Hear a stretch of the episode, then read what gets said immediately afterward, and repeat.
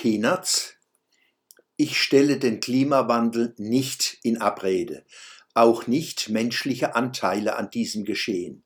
Im Gegenteil, ich vermag mir nicht vorzustellen, die Verdreifachung der Weltbevölkerung im Laufe einer Lebensspanne von 70 Jahren von 2,5 Milliarden 1950 auf fast 8 Milliarden 2020 und der ebenso explosionsartige Anstieg von Materie, Energie und Flächenverbrauch mit entsprechendem Schadstoffausstoß, Abfallbergen und Erosion könne ohne Wirkung auf das Klima bleiben.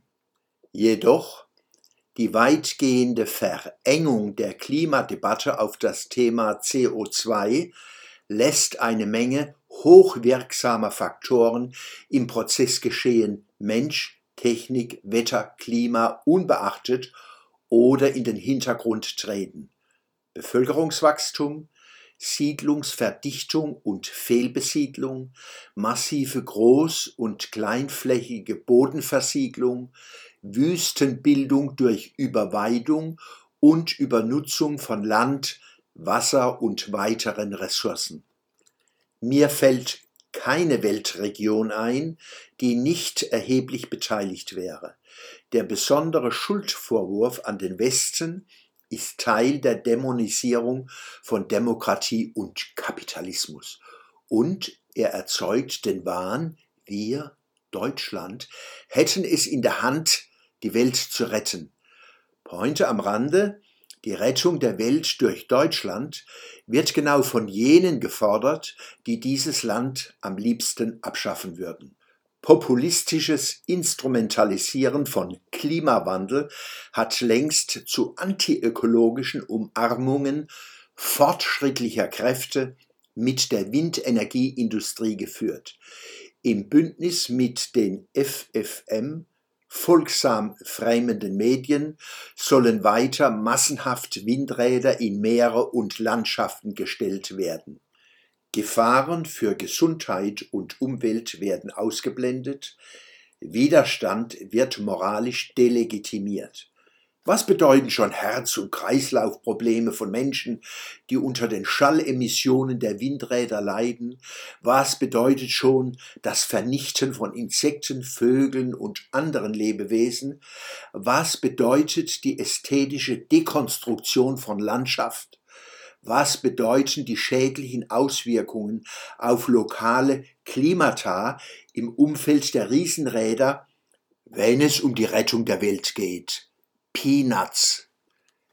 Die Wir retten die Welt-Inszenierungen werden gewürzt mit antikapitalistischer Rhetorik. Ein wirksames Verführungswort heißt Bürokratieabbau. Damit kann man in Deutschland leicht imponieren, auch wenn es sich in Wahrheit um Abbau von Mitsprache im Falle existenzieller Betroffenheit handelt. Der Bürokratismusvorwurf bedient negative Selbstklischees, die denen, die schon länger hier leben, seit Jahrzehnten aufgenötigt werden. Tatsächlich ist mit beschleunigten Genehmigungsverfahren für Eingriffe in Natur und Landschaft nicht Bürokratieabbau zu feiern. Vielmehr ist Demokratieabbau zu erwarten. Die fortschrittlichen Kräfte die uns mit infantilen und anti-emanzipatorischen Gender-Debatten die Zeit stehlen, illegale Einwanderung unterstützen, Debatten dominieren und Menschen ausgrenzen, die auch nur Fragen stellen, sie verkumpeln sich mit machtvollen Kapitalfraktionen. Ungeniert greifen sie in die Schatulle des Staates, den sie demonstrativ verachten. Der hält ihnen zur Buße gerne den Beutel hin, besonders in Wahlkampfzeiten. Da sage noch einer, populistische Politik sei primitiv. Gott bewahre, sie ist raffiniert. Der Schwöbelblock am Samstag, 31. Juli 2021.